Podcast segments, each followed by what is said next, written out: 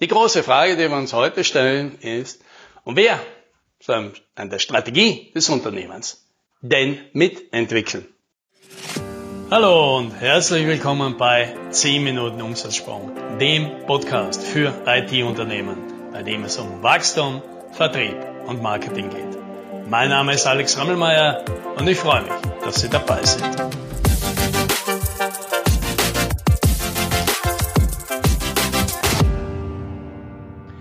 Damit fängt es in der Regel an.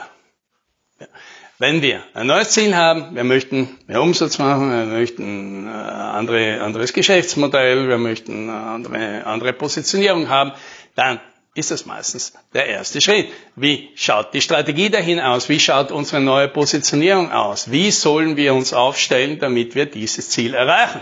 Ja, und das ist üblicherweise das, was das Unternehmen als erstes macht. Und irgendwie läuft das immer auf eine Art Workshop raus, also auf eine Arbeitsform, in der ein paar Leute zusammensitzen und versuchen, indem sie die Köpfe zusammenstecken, eine gute Idee zu finden, wie das gehen soll. Unterstützt in den Fällen bei mir natürlich mit meiner Hilfe und mit meiner Expertise. Und da gibt es jetzt zwei Ansätze. Ja, das eine, einen gehen her und sagen, ja, ich mache das alleine oder ich habe da eine wichtige Person, ich habe noch einen Miteigentümer oder ich habe eine, eine ganz, ganz wichtige Person in meinem Unternehmen, die, die sehr viel Verantwortung hier übernimmt und, und ganz tief drin ist, die möchte ich auch mit dabei haben und andere möchten daraus eine Teamveranstaltung machen. Ne?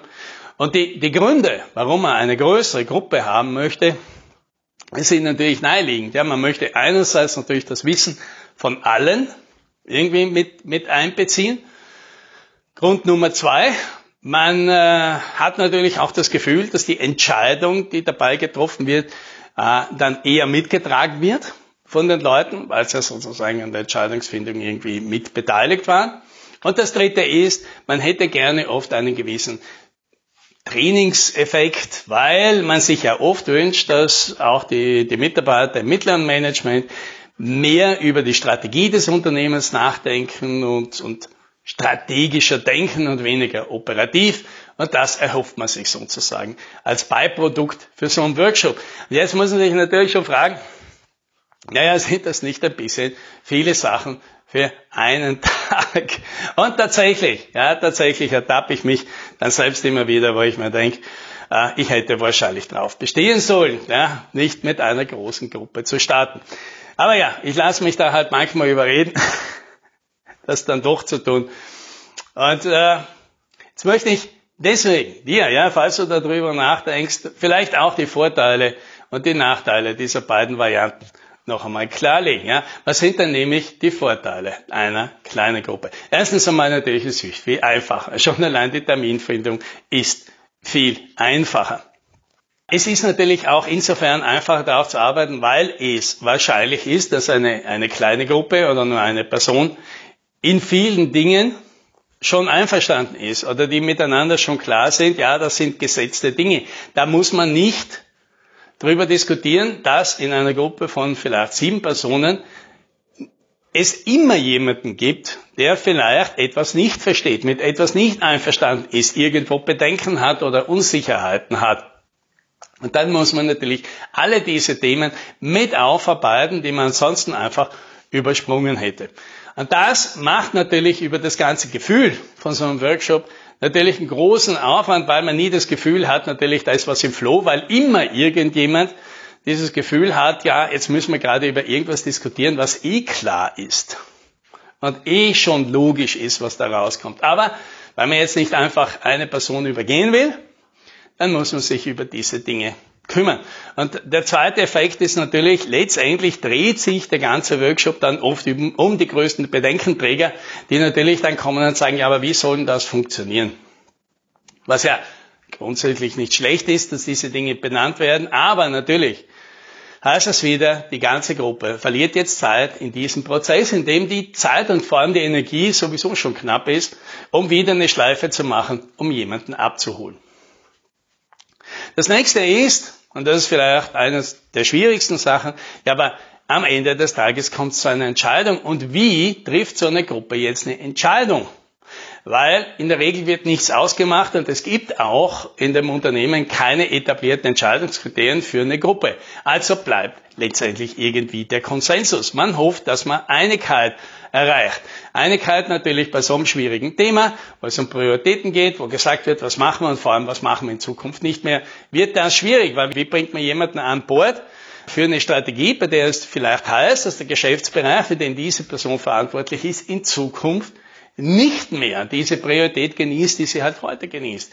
Das wird schwierig werden, dass diese Person da dabei ist. Ja, man, die, die lebt ja schließlich dafür. Da geht es oft gar nicht um die, die, die Sicherheitsbedenken und so weiter, weil dafür findet man eine Lösung. Aber die ist ja dafür zuständig, zu sagen, dass hier ist alles sehr wichtig und plötzlich soll sie zustimmen, sagen, naja, dann ist es halt vielleicht nicht mehr so wichtig und das Beste für das Unternehmen, wenn ich das alles hier nicht mehr mache und das ganze Herzblut, das ich da reingesteckt habe, jetzt einfach mal abschreibe. Das ist schwierig und nicht nur für diese Person, weil da sitzen ja andere drin, die haben jetzt einen Solidaritätskonflikt. Die wissen ja, dass das für die Person jetzt nicht leicht ist. Und die möchten schon gar nicht, dass es in diese Richtung geht. Und damit haben sie ganz viel Beeinflussung in diesem Prozess äh, drin, die sie vielleicht jetzt nicht gebrauchen können, die es verhindert. Ja, dass man in dieser klaren Frage, wie geht das Unternehmen in den nächsten Jahren hier raus, dass sie da einfach bestimmte Optionen gar nicht gescheit andenken dürfen. Und dann haben sie halt diesen demokratischen Effekt, dass zum Schluss der größte gemeinsame Nenner halt rauskommt das ist zwar konfliktfrei, aber ganz selten die beste Lösung. Das nächste ist natürlich, sind alle Leute kompetent genug für diesen Prozess? Er hat gesagt, ja, man, man möchte natürlich die Leute ausbilden. Ja gut, kann man natürlich machen, aber es ist natürlich schwierig, gleichzeitig quasi Leuten Strategie beizubringen und gleichzeitig sehr effizient und effektiv Strategie zu machen. Und das nächste ist natürlich, ist das überhaupt legitim? Ist es überhaupt legitim, dass jeder mitredet? Weil jetzt kannst du natürlich die Frage stellen, und ich würde die Frage schon stellen und sagen, ist das okay, dass jemand, bei dem es völlig okay ist, dass die in drei Monaten kündigt, dass die gleich viel mitreden muss, kann wieder wie der Eigentümer. Und es ist natürlich implizit so, dass jeder weiß, natürlich ist das Wort äh, des Eigentümers oder der Eigentümer natürlich irgendwie mehr wert. Aber wie transferieren Sie das jetzt in so einem Workshop? Weil am Ende des Tages gibt's, wer arbeitet man ja mehrere Optionen raus. Und jetzt muss eine Entscheidung getroffen werden. Welche ist die beste? Und was ist das jetzt? Sagt mir einer so, wir haben es jetzt gemacht und jetzt entscheidet der Eigentümer. Aha, wirklich jetzt. Ja?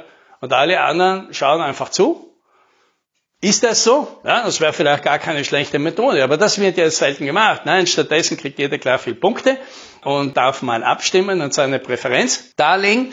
Ja, und dann ist es halt so, dass die Leute, die vielleicht schon 20 Jahre im Unternehmen sind, ganz viel investiert haben, die hier nicht kündigen können, weil ihnen das Unternehmen gehört und die, wie der Kapitän mit dem sinkenden Schiff im schlimmsten Fall untergehen müssen, gleich viel abzustimmen haben, wie die Leute, die seit anderthalb Jahren dabei sind, durchaus engagierte, gute Mitarbeiter sind, aber vielleicht in einem halben Jahr weg sind.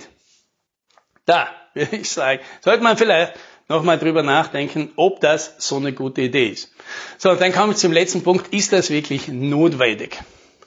Ist es wirklich notwendig, damit Mitarbeiter das Ganze mittragen, dass die da dabei sind? Und meine Erfahrung ist hier ganz eindeutig, nein, es ist nicht. Den meisten Mitarbeitern im Unternehmen ist die Strategie nämlich völlig egal. Die haben ja auch nach der Strategie nicht gefragt, wenn sie ins Unternehmen gekommen sind. Also die Leute, würde ich sagen, die schon beim Bewerbungsgespräch die Frage stellen, was ist denn die Strategie hier dieses Unternehmens? Oder in den ersten Tagen, wo sie angefangen hier haben, rumgebucht sind und sagen, ich will jetzt endlich mal die Strategie dieses Unternehmens verstehen. Das sind vielleicht die richtigen, die sind da tatsächlich dran interessiert, aber die allermeisten nehmen die Strategie des Unternehmens einfach als gegeben her. Was die Leute interessiert, ist, inwiefern diese Strategie, die neue Strategie, ihren Job, ihre Abteilung, ihre Team, ihre Arbeit beeinflusst. Und das ist natürlich sehr legitim, dass man das diesen Leuten erklärt und sie darüber informiert und vielleicht ja hier auch nochmal die Meinung dazu abholt. Aber das sind zwei verschiedene Sachen, weil es ist eine Sache, bei der Strategie mitzureden und das zweite ist, die fertige Strategie, die eine Person oder eine kleine Gruppe ausgearbeitet hat, noch einmal sich anzuhören, das Ergebnis, sich erklären zu lassen, Fragen zu stellen, ja, und, und sozusagen ein Sounding Board dafür zur Verfügung zu stellen und zu sagen, Moment, ich glaube, habt da was übersehen oder eben, aha, okay, habe ich verstanden, alles klar. Ich möchte jetzt wissen, was bedeutet das jetzt ganz konkret für mich. Aber das ist eine sinnvolle Diskussion, die man mit diesen Personen hier dann führen kann.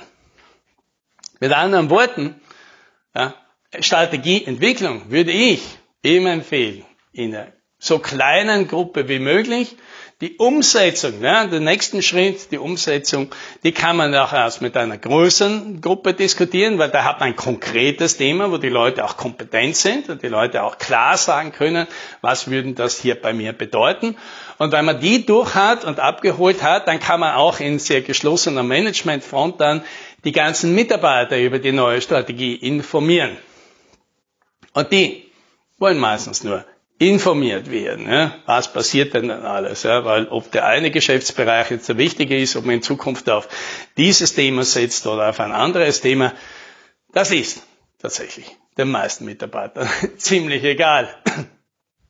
Und die Leute, denen es nicht gefällt, ja, das ist eine Erfahrung, die wir jetzt vor kurzem gemacht haben mit einem größeren Unternehmer. Strategie genauso arbeitet, ja, einen ganz kleinen Kreis ausgearbeitet, dann noch einmal eine Runde unter den Führungskräften gemacht und dann der ganzen Mannschaft präsentiert und von 80 Leuten gab es dann von drei oder vier gab es dann wirkliche Fragen, die konnte man adressieren. Und ein Mitarbeiter, ein Mitarbeiter, der wollte das nicht mehr mittragen, hat auch gekündigt. Aber das war jetzt nicht etwas Neues für den. Der hat natürlich immer schon gesehen, das Unternehmen entwickelt sich in eine Richtung, die ihm persönlich jetzt nicht so gut gefällt. Und nachdem die neue Strategie klar war, war sozusagen die letzte Hoffnung weg. Es wird dann doch noch anders. Und dann hat diese Person die Reißleine gezogen. Und das ist auch legitim, weil das ja früher oder später sowieso passiert. Und dann ist es doch besser. Man macht gleich klaren Tisch. Ja, das, das wünsche ich dir. Happy Sailing.